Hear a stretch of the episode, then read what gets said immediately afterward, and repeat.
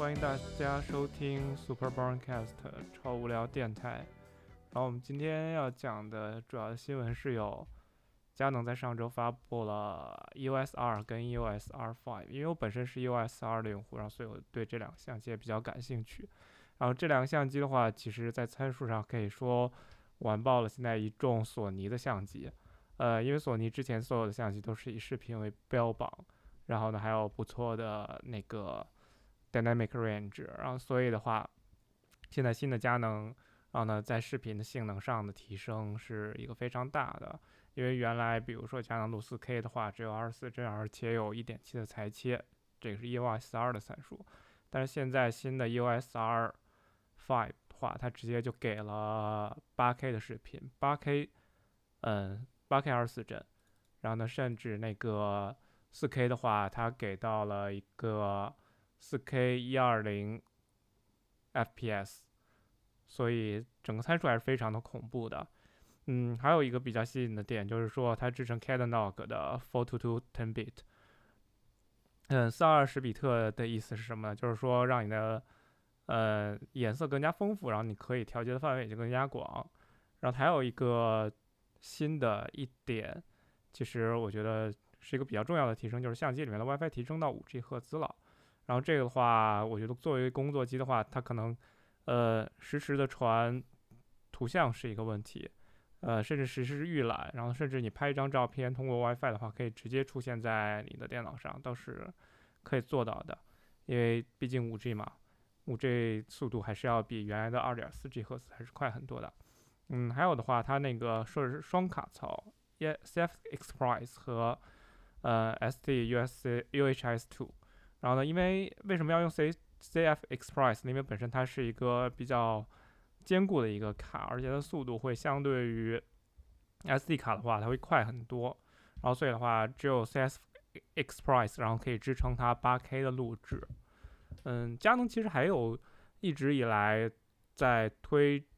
就推它相机的一个特性，其实就是 low light performance，就是说它在低光情况下的那个对焦会要比其他的相机要更好一点。然后呢，它号称暗部对焦能力是 EV 减六，呃，这是 EOS R 五的那个参数，因为 EOS R 五是呃四十五百万像素的嘛，呃四四千五百万像素，然后呢，所以就是。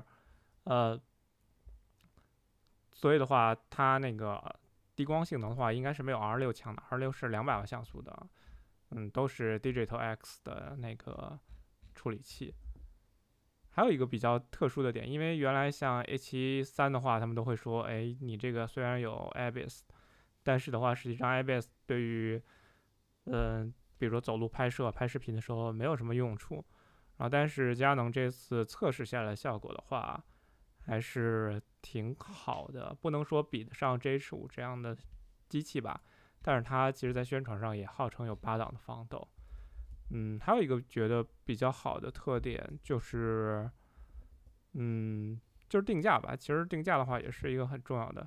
你像 R 六定价是一五九九，然后 R 五的定价大概是二五九九左右，而且国内的定价，国内定价都是要比国外便宜的。然后国外的话。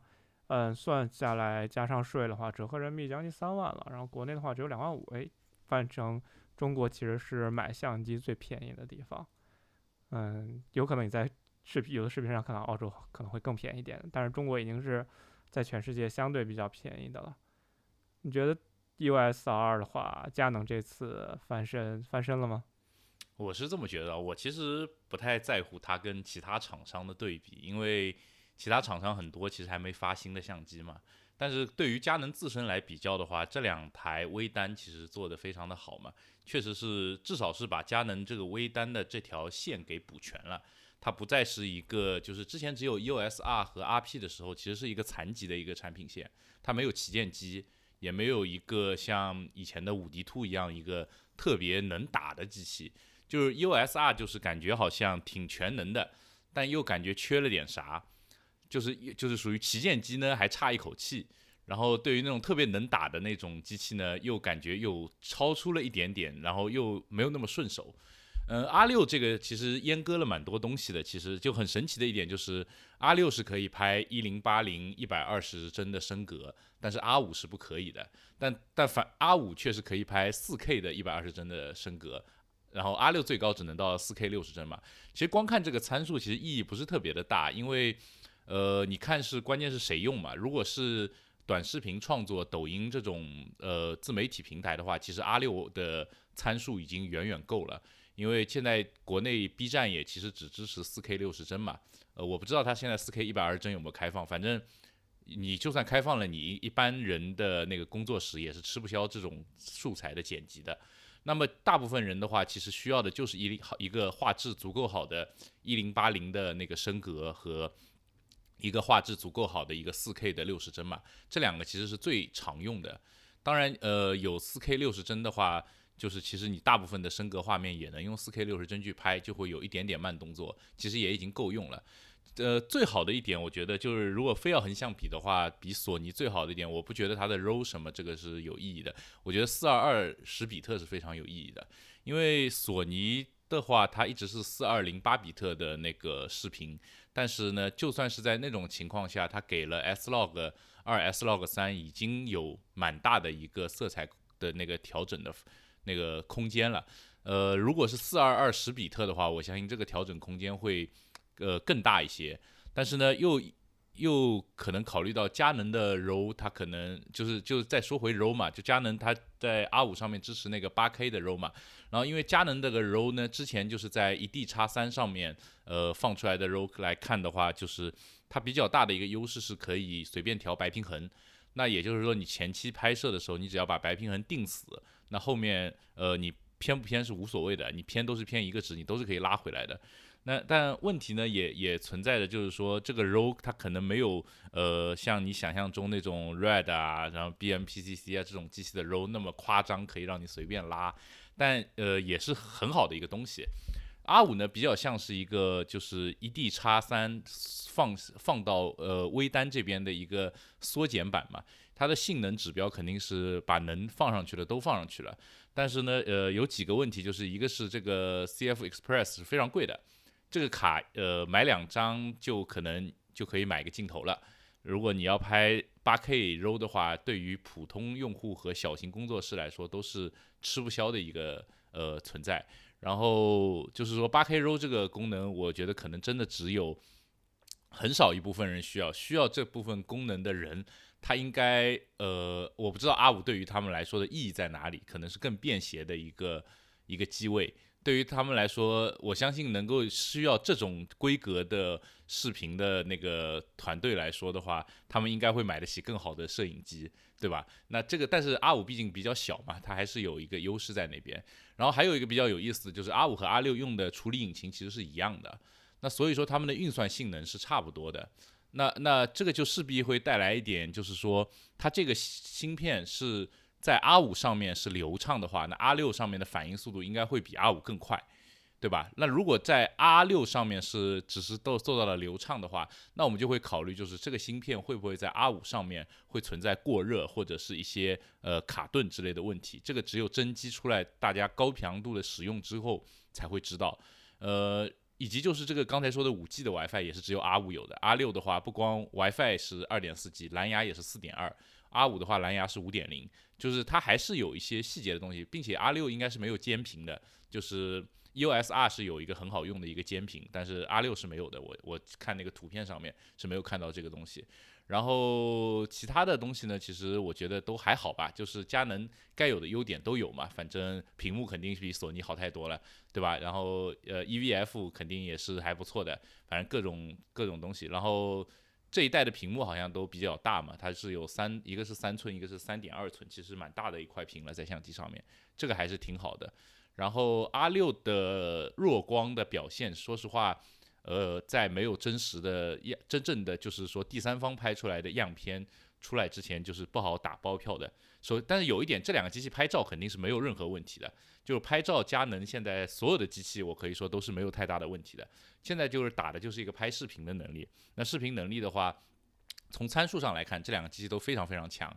但是真正使用起来，我觉得还是要等一等真实的机器。而且据说本本月底索尼应该也会发布新的机器，但是没有人知道是什么。有猜测是 A7S 三，也有猜测是 A7M 四，但是目前就是有传闻，就是 A7S 三用了一个特别强的 EVF，就是它的那个取景器的那个色彩变得特别高级。我也不知道意义何在，因为 A7S 三不是很多人拿来拍视频的嘛？那那个取景器的意义在哪里？不是把屏幕升级一下更有意义吗？反正不知道什么意思。总之就是有看到这么一个传闻。呃，我觉得我们还是可以再等一下其他几家厂商发的新机器。呃，甚至就可以等一些，呃，就是尼康的新机器也可以看一看。说实话，尼康的那个 Z 六、Z 七的视频能力也是很强的。那在佳能这个机器发布了之后，尼康的下一代 Z 系列会出什么样的机器？我们觉我觉得也是可以看一下的。并且就是说，呃，之前松下的那个 S E H 其实拍视频能力也很强，但是就是太重了。那那松下会不会在就是在 R 五 R 六这种机器发布之后，在后面再更新机器或者更新固件来提升它下面的那个？因为松下拍视频一直是做的蛮优秀的一个厂商，那来提升它的竞争力呢？这个我觉得可以再期待一下。但是对于佳能本身来说，我觉得这两个机器发布还是很有意义的，就是。他们，我觉得他们的路已经找对了，就是它在 RF 卡口上面这个机型的发展还是已经就是补足了非常好的两个环节。其实还是要说到另一个，呃，R 五跟 R 六的差别，就是说，呃，R 五是全铝合金，就是镁铝合金机身的，它是一个一体成型的框架，但 R 六的话，它就是一个大塑料框架，然后所以导致的这两个成本也是不太一样的。嗯，但是其实一般来讲，民用的话，可能 R 六就已经足够了啊。R 五还是比较适合一些专业人员。但是八 K 这个东西的话，其实应用场景，我今天看到有一些，但是可能我们平常不太用。其实它就代表了每秒三十帧的一个连拍而已。八 K 的视频，其实你出，呃，你拍一个视频的话，你任何一个帧都可以当做一张照片去做处理的，因为它毕竟是八 K RAW 嘛。所以的话，这个对于可能有些工作室既要出视频又要出照片的话，嗯，这种场景还是有点用的。它可能也就出个三分钟，嗯，比如说一个 highlight 时间，对吧？一个高光时刻，然后它就出一个三分钟的，然后它既要视频，然后它也要照片，哎，这样就对他们来讲就很方便。它不会处理一个嗯很长的一个视频片段，它只要裁一小片就可以了。啊，对，就是这个 RAW 的这个，因为 RAW 它会涉及到整个工作流嘛，所以这个佳能的这个 8K RAW 到底是怎么一回事？这个就是我觉得还是得等后面专业的人士有他们分享了他们的那个工作流之后，我们才能知道这个到底是怎么样。现在看来就是给了你一个更多的可能性而已，就是说你能够马上拿起来用，这是不太现实的。对的，但是我觉得 R 六的那个一五九九还是比较吸引我个人的，因为我现在本来就用 EOS R 的话，EOS R 我觉得可以看看质感，然后呢换到 R 六去。但是我觉得唯一的落差就是说，EOS R 本身它是一个镁铝合金机身的，然后你换到 R 六的一个塑料机身的话，它不会感觉质感太差吗？但是因为嗯这种机身的质感差异，其实在那个呃 HR 四跟 A 七三上面还是有那么一点点的，但是其实想就是想象中差异没有那么大。但但因为 A 七三和 A 七 R 四都是镁铝合金的呀，它们唯一的区别就是人体工学上面的设计嘛，就是你其实只是 R 四只是握起来更顺手嘛，但是你整体的质感上面就外壳的质感其实差距是不大的嘛，就是就是我就是担心比较 R 五 R 六的那个差距会比较像你的 EOS R 和。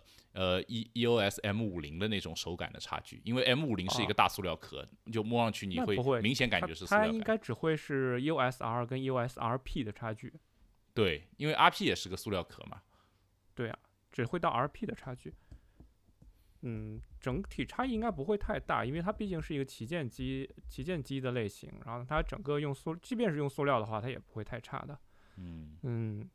我觉得可以看一看了，可以到到最后到店里面摸摸机器，然后才知道比云评论要好很多。对对，而且我觉得塑料壳未必是个坏事，因为呃，像 R 六这种机器的话，其实它的参数是完全够打的，它的参数其实是比 A 七三还要高一点的，因为 A 七三是只到四 K 二十帧嘛，对吧？然后一零八零也是一百二十帧嘛，呃，就一四 K 那个二十四帧嘛，一零八零也是一百二十帧，这是一样的，但是就是说。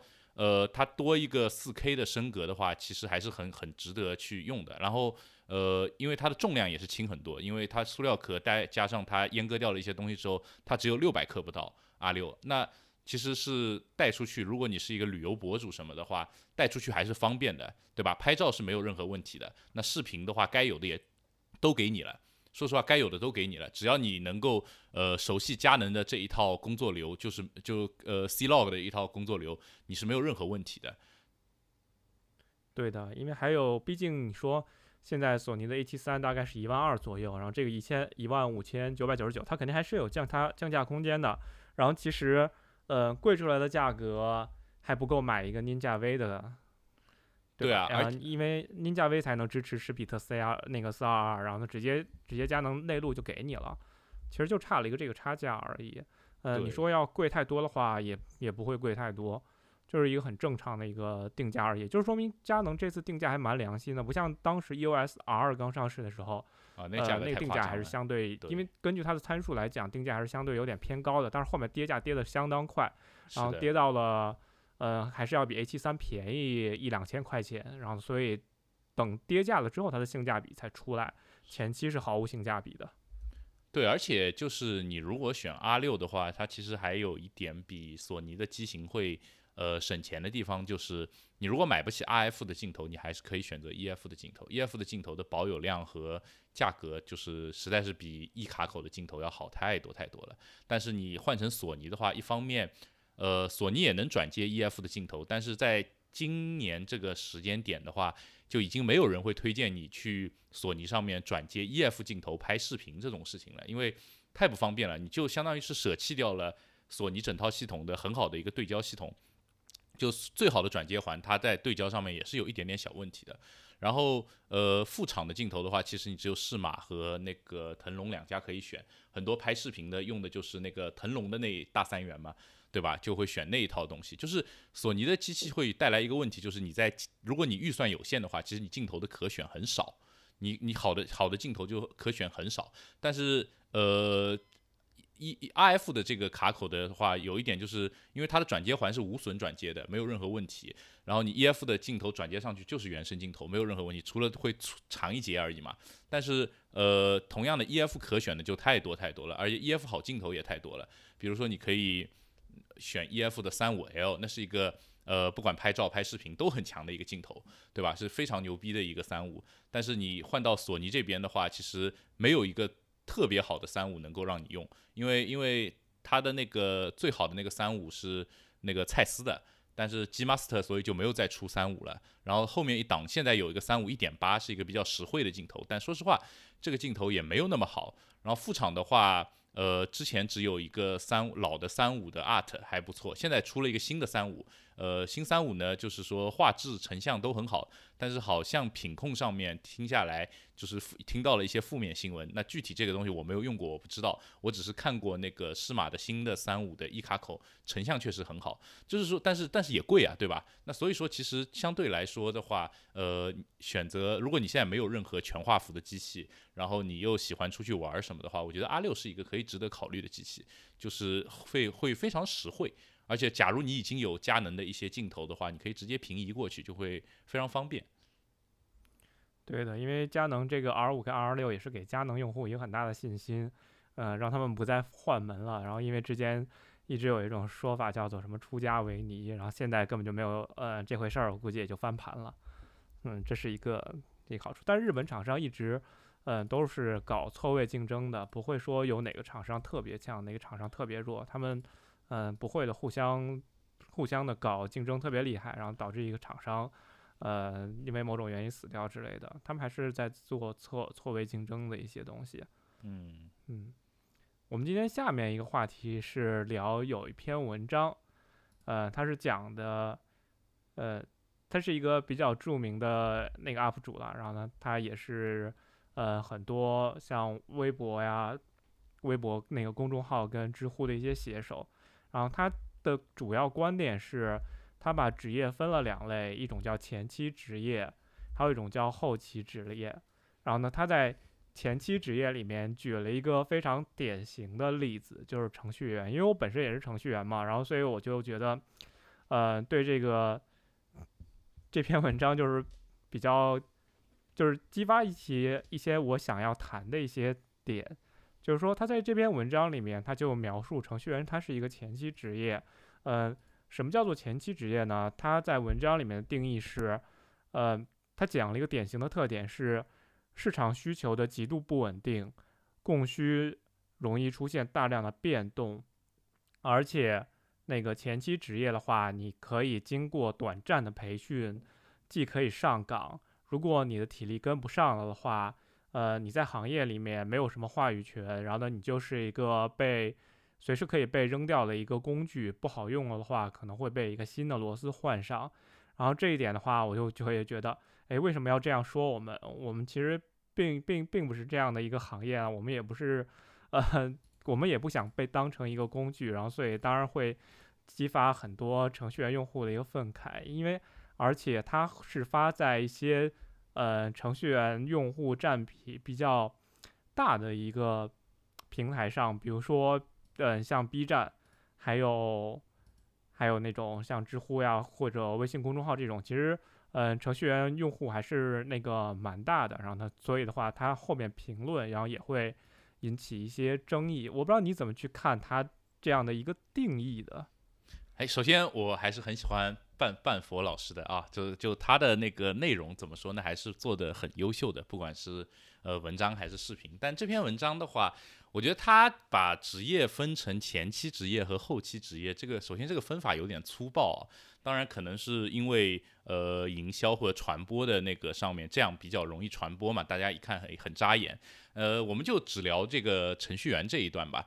他其实核心点就是认为他看到的程序员，他觉得大部分的程序员在做的事情就是，呃，就是就就是我们程序员自己也会经常自黑，就是说，哎，我们不生产代码，我们只是 GitHub 的搬运工之类的。呃，确实你在初期的时候，很多时候，呃，甚至在无论什么时期的时候，你在做东西的时候，你肯定会去 GitHub 上或者去网上去参考一下，呃，一些前辈们的设计，然后一些开源的代码能够复用的就复用。这个其实就是这个工种的一个很有价值的地方。其实他举的这个例子，反而是呃反驳他这个点特别强力的一个东西。为什么这么说呢？因为只有经验足够丰富的搬运工，他才知道每一个一个东西要在哪里用。就像举个最简单的例子，呃，我让我现在手写一个红黑数的出来，我是写不出来的。但是呢，我知道数据库是有很多数据库。对吧？是有红黑树的的那个在数据结构在里面的，对吧？我知道在做一个呃字符串匹配的时候，你可以去用字典数，对吧？但你让我现在去写一个字典数，我也写不出来。我肯定是去 GitHub 上搜一搜字典数的模板，然后拷下来把它弄出来。但是呢，刚毕业的人他可能就是不知道这个事情的。呃，有些人是知道的，这个都是有的。那那为什么说程序员他也不光是一个前期职业，也是一个后期职业呢？就是说程序员的经验是有价值的。很多时候大家觉得，呃，可能就是因为我们程序员自黑的太多了，就说哎，我们都是秃头，就大家就觉得好像程序员头都秃了。其实你随便去一家互联网公司看一看，确实有很多秃头的人，但也不是都秃了，甚至可能一半的人都不会到。但你去任何一个什么广告公司啊，什么其他的什么公司啊，甚至你去银行看一看，秃头的人也是有那么多的。这个秃头不秃头，其实是一个基因的分布和一个现代人的生活习惯导致的，并不是说你在这个行业你就特别容易秃头，你在那个行业就不容易秃头，对吧？那那同样的就是说。呃，我们能够看到的，很多时候就觉得说，这个人去培训班培训了一年半年啊，然后他就当上了前端，月薪两万五，对吧？很厉害，对不对？呃，就大家就可能觉得，就是很多时候就会有这种偏见，就觉得程序员这个职业，你培训个一两年，你就能上岗了。呃，我只能说找到工作是容易的，但是就是像他的文章里面说的一样，其实这个是一个行业红利，就是呃，原来的时候就是。真正的工程师不够用了，那我们需要很多 code monkey，对吧？就是公司需要很多 code monkey，就是说这些人不需要做很复杂的东西，他们只需要把界面给画出来，比方说，或者只需要把一个功能重复几十遍，做几十遍这样子，那是会有这种很呃充数的人进来。但你这些充数的人进来，不代表他们就只做只做完这个 code monkey 就结束了。有很多人他可能一开始就是只是为了找一份还不错的工作，然后去做了一个 code monkey，做的事情非常弱智，就是一个培训班出来的人，他可能只会写最简单的 jQuery 一把梭的网页，对吧？但到他去了一个公司之后，他遇到了有经验。对吧？水平很高的大牛程序员，他跟着人家学习，他可能达到了这个大牛百分之二十、百分之三十的水平，那他就会成长成一个有经验、有实力的程序员，他就不再是一个 code monkey 了。其实我这样的例子非常多，我工作已经八年多了，对吧？我之前遇到过很多就是培训班出来的同学，确实什么都不懂，一点编程的那个思想都是没有的，他们知道的只是就是老师教过的模板，然后去套。对吧？这不怪他们，因为他们只学过这个东西。但是，人家人不傻的呀，他不是傻子，对不对？人家只是经验和技术的缺乏，不是智商的缺乏。当你教他怎么去思考一个东西，你看到一个问题怎么去解决之后，很多人成长的很快，对吧？我我之前一位同事，他一开始也是呃培训班出来的，非常就靠做一些淘宝呃淘宝的那个皮肤那种，然后还有什么 WordPress 皮肤这样子赚钱，然后后来外包来了呃我当时的公司，然后。最后，他他在我们这边工作了一年多之后，对吧？跟着我们那边一圈那个呃老程序员吧，对吧？学了一些技术之后，他最后去了阿里，对吧？生活也非常的美好。人家也现在好像也是 P 七还是 P 六，我忘记，应该是 P 七吧，好像反正级别也还不错嘛。那说实话，这个东西它也是一个后期啊，就是你可能。得工作个五六年之后，你才会体现出你作为一个程序员的价值。在前面三四年的时候，你就是一个 code monkey，就是你在每天就是 Ctrl C Ctrl V 调调参数、调调接口、写写文档，对不对？但这个东西就是我觉得这个就是最大的问题，就是在于说这个分类太粗暴了。然后它里面还有个观点，就是说，呃，已经不需要程序员从零开始写代码了，都是模块内的。这这个也是一个非常，呃。就是我觉得非常外行的一个见解，因为什么叫做从零开始写代码？是我今天拿一个光盘，用针在上面扎扎洞，然后扎出零一，这叫从零开始写呢？还是我从汇编开始写一个操作系统，写一个编译器，然后发明一项语言开始写，叫从零开始写？还是说我就从 C 语言开始写？或者说我在 JVM 上用 Java 开始写？还是说我用呃 J2EE 的 Spring 框架开始写？还是说我用 Vue 这个框架开始写，哪哪个哪一个阶段叫做从零开始呢？对不对？你在就是这只是工种的不同而已，对不对？有的人就是去做框架的，对吧？有些业界的顶尖大牛，像什么尤雨溪啊，对吧？像 Facebook 的 React 团队啊，对吧？像很多这种团队，那他们就是他们的那个能力和他们一些机遇，就是使他们。到达了这样的一个高度，那他们就是去做框架的。那难道尤雨溪在做 Vue 的时候，他要先发明一个新的 JS 出来，然后再去做 Vue 吗？也不是啊。那你难道就说，呃，因为现在写框架不需要从零开始写代码了，所以呃 Vue 也是一个很简单的项目？这不是这么一回事啊，就不是谁都可以成为尤雨溪的，对不对？这是一个非常非常简浅显的道理，就是说，我们虽然很多程序员日常在做的，就是在某一个。呃，固定的框架，或者甚至是已经由架构师设计好的一个大的一个程序里面写一个模块，但这不代表你就不是从零开始写代码了。就是你写代码只是你诸多工作中的一步，它是把你的思想和把你最后的策略通过计算机语言表达出来，形成产品的这么一个过程。程序员是一个很普通的工种，对吧？它就像产品经理测试。呃，UI、UX 一样，他们都只是就是整一条机器上的一环而已。那你你如果就是说，因为它只是一个东西的一环，它成不了一个就是说像张小龙啊或者怎么样一个人的英雄，那我们就说他是一个呃前期职业，后期别人就是能够比你更加九九六就能替代你的话，我觉得这是不合理的，对吧？程序员他也是有经验和那个呃存在的。有经验的价值存在的，就是说你随便去问一家互联网公司的呃，就是招人的领导或者是技术的那个负责人，你问他，他是愿意花五万块钱请一个资深的呃开发人员，还是花两个两万五请两个那个呃，就是那个那个那个培训班出来的人，就是。所有的人都会做这个选择，他肯定是愿意花五万块钱去找一个靠谱的资深的程序员的，因为因为这个事情，这个程序员的经验，它也是一个滚雪球的一个东西。如只要你的眼界不是说我固步自封，就是说，哎，我资格老，我牛逼，我说的一定是对的，你一直觉得就是你一直去，但是只只要你不是这样的人，你的时间越久，你的程序员做的时间越久，你对于代码的理解、对于项目的理解、对于整个行业的理解，你都会比你自己原来更加深刻。那么你在一个平均水平里面，你就会比别人会高一点，你就更容易的去做更有价值的事情。当然，你的工作会更难找，因为。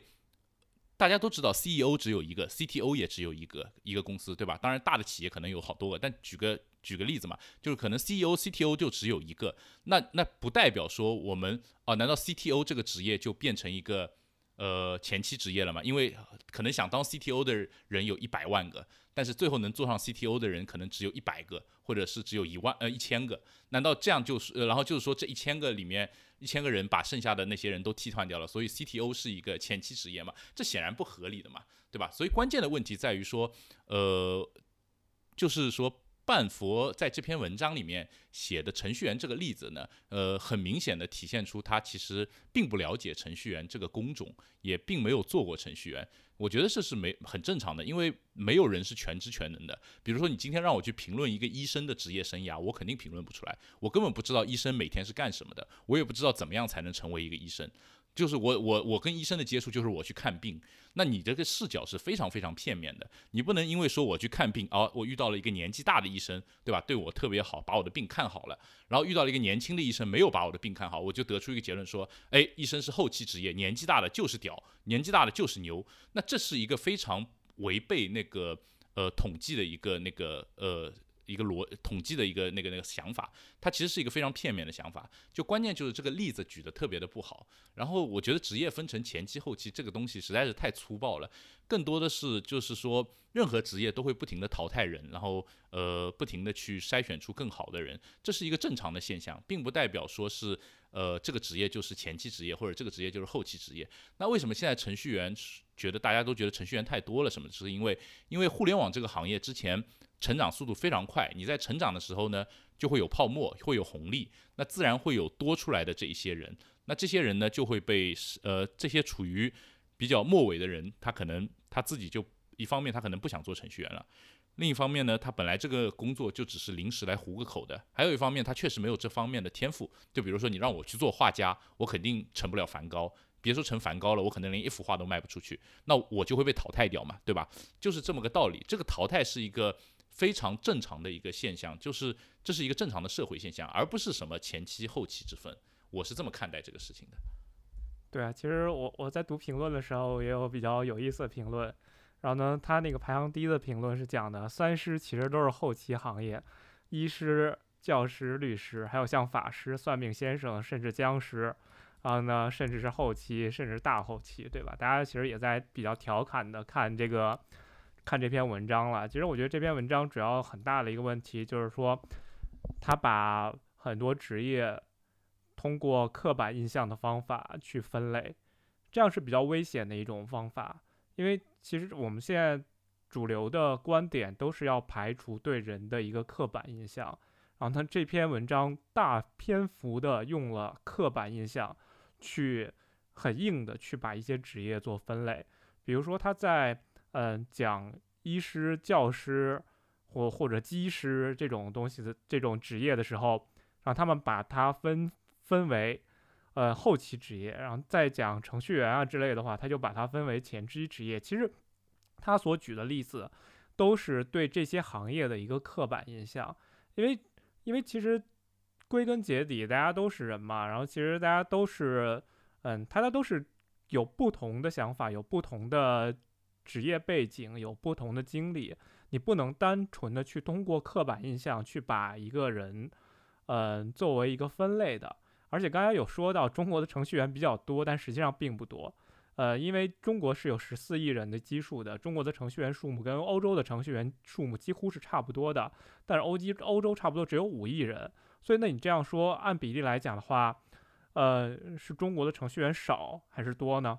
这这就是一个很大的一个奇怪的一个命题，所以的话，我觉得就是在做，尤其是这种把人分类的这种文章的时候，一定要小心。你不能说用一个刻板印象，然后去做，呃，一些人的分类。那你可能这会儿针对的是，呃，职业上的分类。那你下一步可能对于其他东西，你也可能进一步的做一些分类。这样我觉得还是会比较危险的，而且有一些媒体的话，他会误导一个人，有些人对某些人群的一些想法，对吧？比如说，呃，就是会扭曲一些人的观点，我觉得这样的话还是会比较危险的，不能单纯的去用刻板印象去对人分类。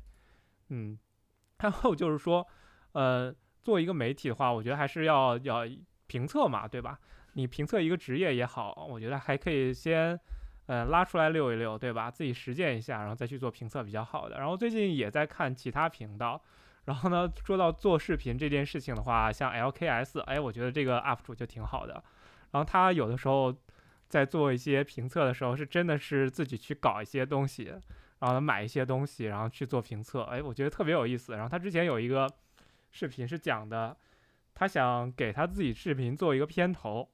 然后他就花了很多钱，然后呢，他去找各种各样的那种，嗯，工作室给他那个做片头，然后他去搞一个评测。哎，他用这种方法很有意思。这一期对啊，他用这种方法，他基本上摸清了整个行业的水有多深。而且他像之前他自己不清楚话筒是一个什么东西的话，他就去一个录音室里面去找一个真正懂话筒的人，然后呢去做。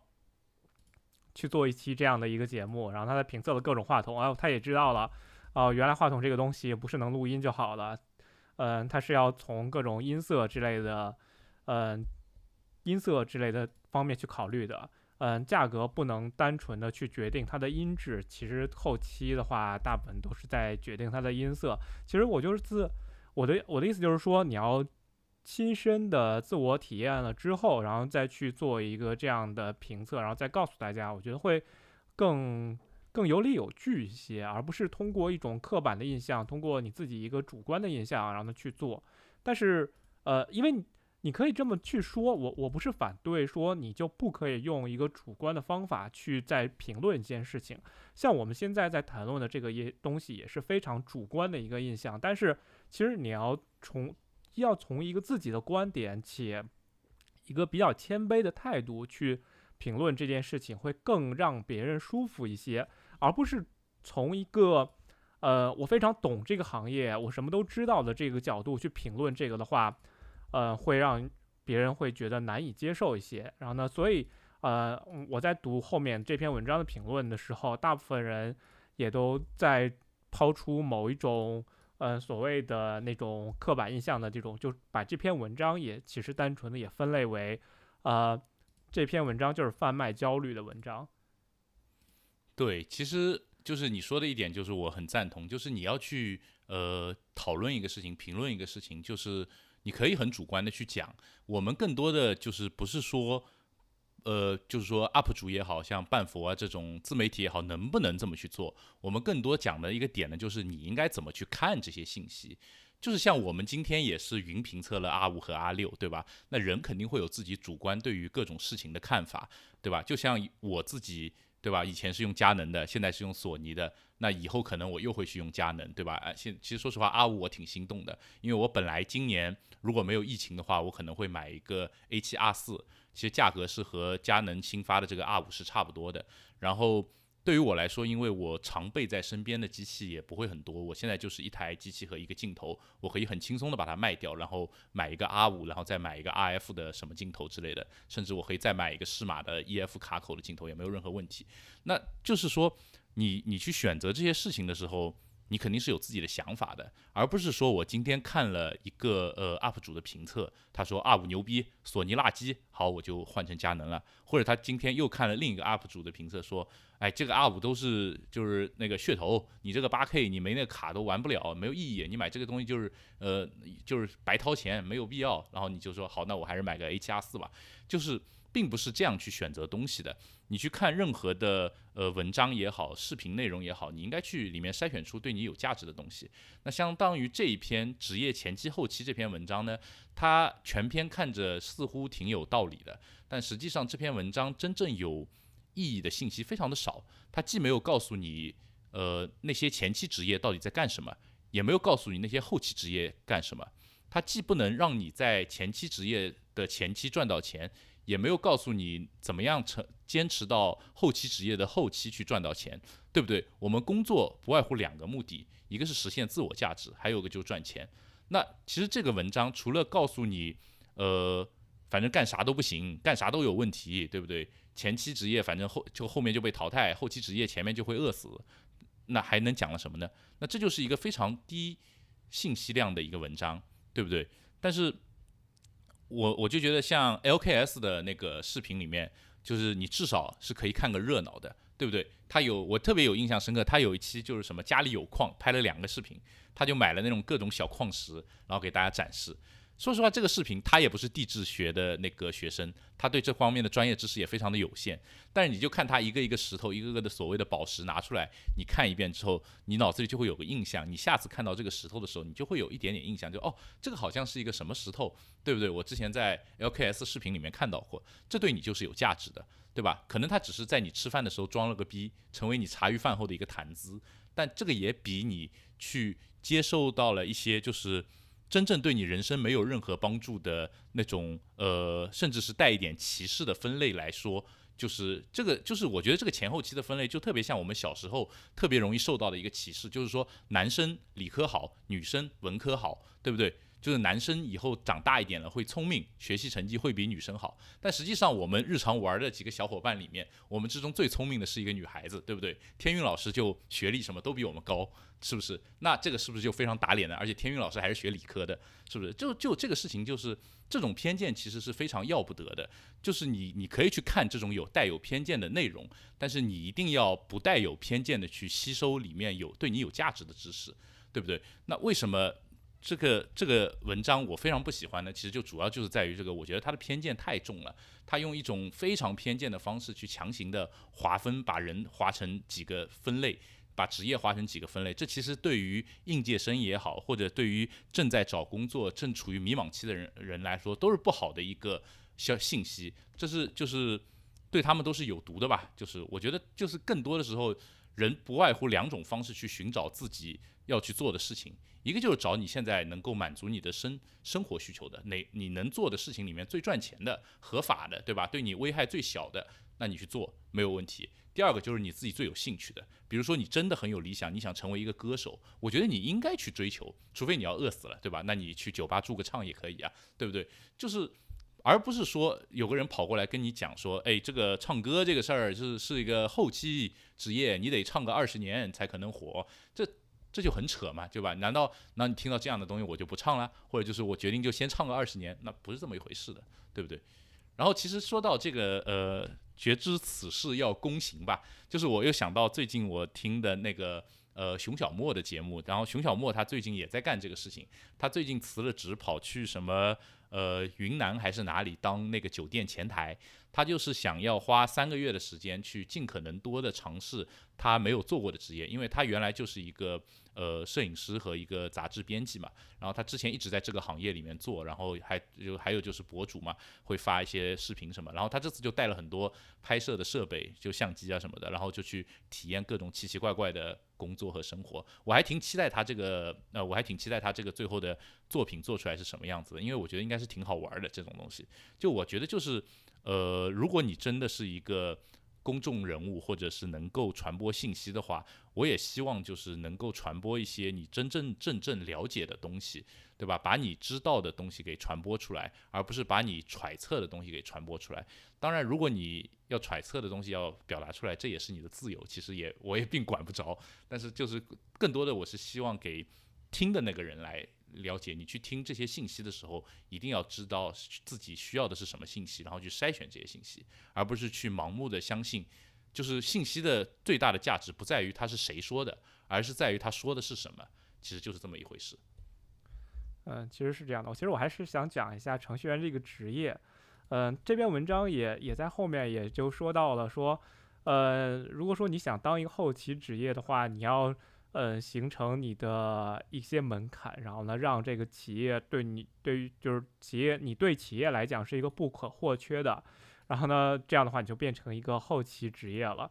嗯，这样的话，我觉得这种东西对于程序员来讲是不存在的，因为像 GitHub 也好，嗯，它是基于一个分享以及开源的一个，呃，一个一个概念的。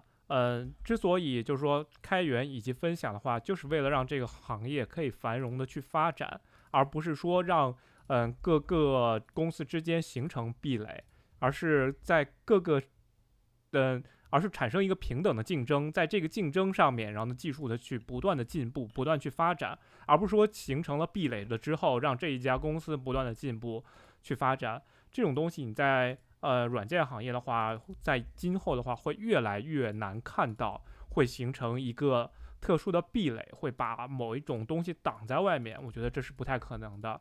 呃，因为其实，嗯，程序发展它是一个非常快的，因为它在二十年可能就发展发展成型了，别的行业可能在一百年，然后才发展成一个呃巨头之类的。嗯，但是我觉得这个这个也是行业的一个非常大的差异。嗯，说到偏见的话，其实有一种另一种说法，其实就是叫做，呃，那个 stereotype，其实也就是刻板印象。刻板印象其实就是因为不了解对方是什么，然后单纯的，呃，把别人进行分类。就是说，你看到猫的时候，这就是猫；你看到鸟的话，就是鸟；你看到猫的话，它就会捉老鼠；然后你看到鸟的话，呃，它就会飞，它会有什么的？它其实有一个基于一个不了解的刻板印象。刻板印象的来源其实是当初那些大探险的人，然后在世界走了一圈，然后为了让让大家啊知道这些人种，然后都是什么，然后呢就给他画了一个板子，然后呢做了一个分类，然后呢所以这样的话，然后比如说他们就会说亚洲人就是小眼睛、黄皮肤的啊，其实这就是一个嗯刻板印象，对吧？但实际上亚洲人皮肤也不是黄色的呀，对吧？所以所以就是说。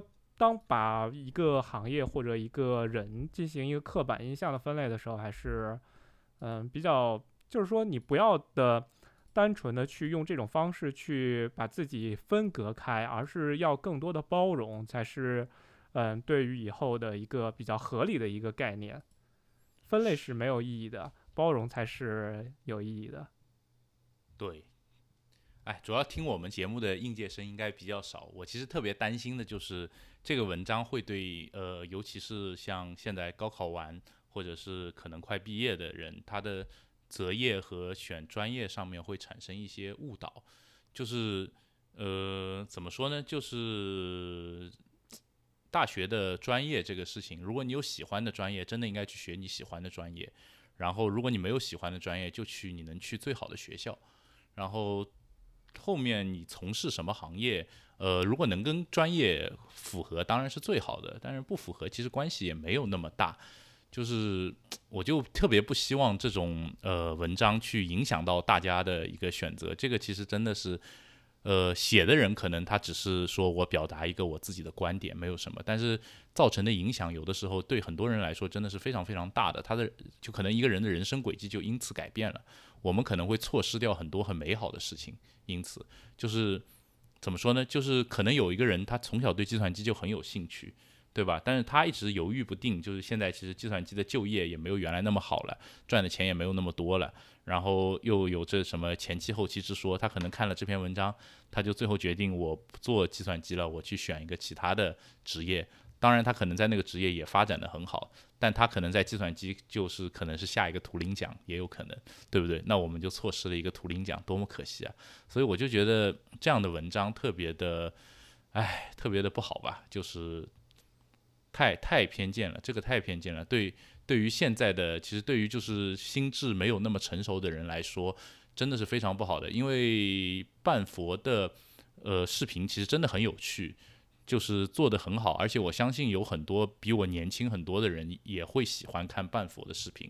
他用表情包也好，包括就是他的文章，可能看的人也很多。但是我觉得看他视频的人肯定很多是比我年轻很多的，因为他的表现力和表现方式都做的让年轻人更加容易接受和容易看下去。包括我自己也很喜欢看。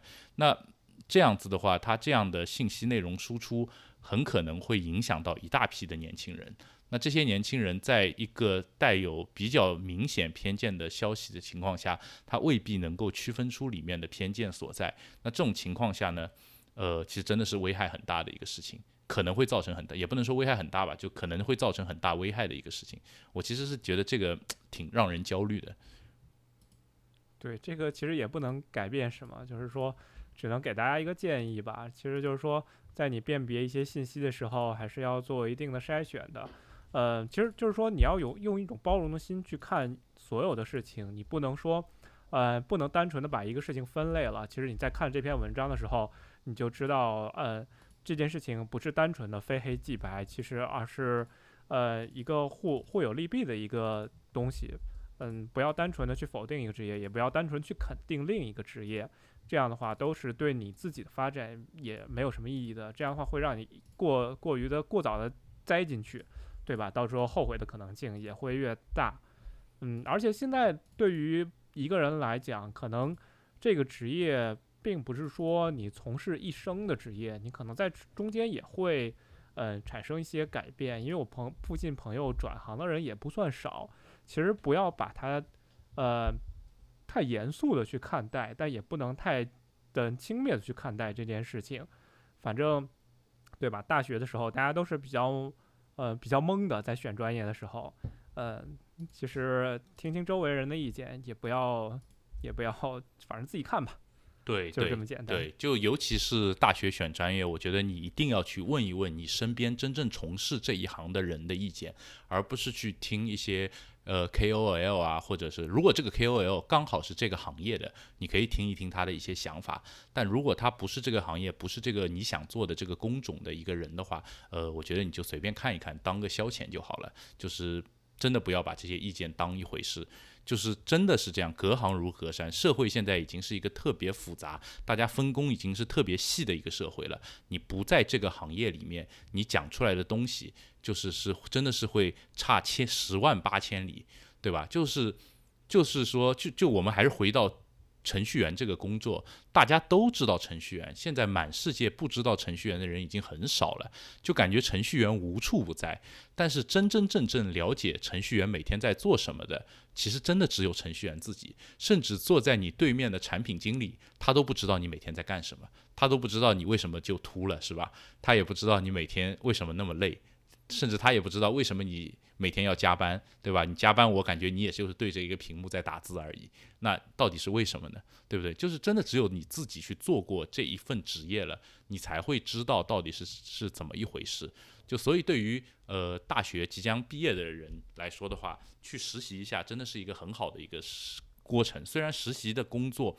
会跟你正式的工作有一些差别，但是你只要稍微聪明一点，观察一下身边同事的状态和和他们的日常的话，你还是能对你即将去从事的行业和从事的岗位有一个比较好的了解。这比看什么公众号、看什么视频都要好很多很多。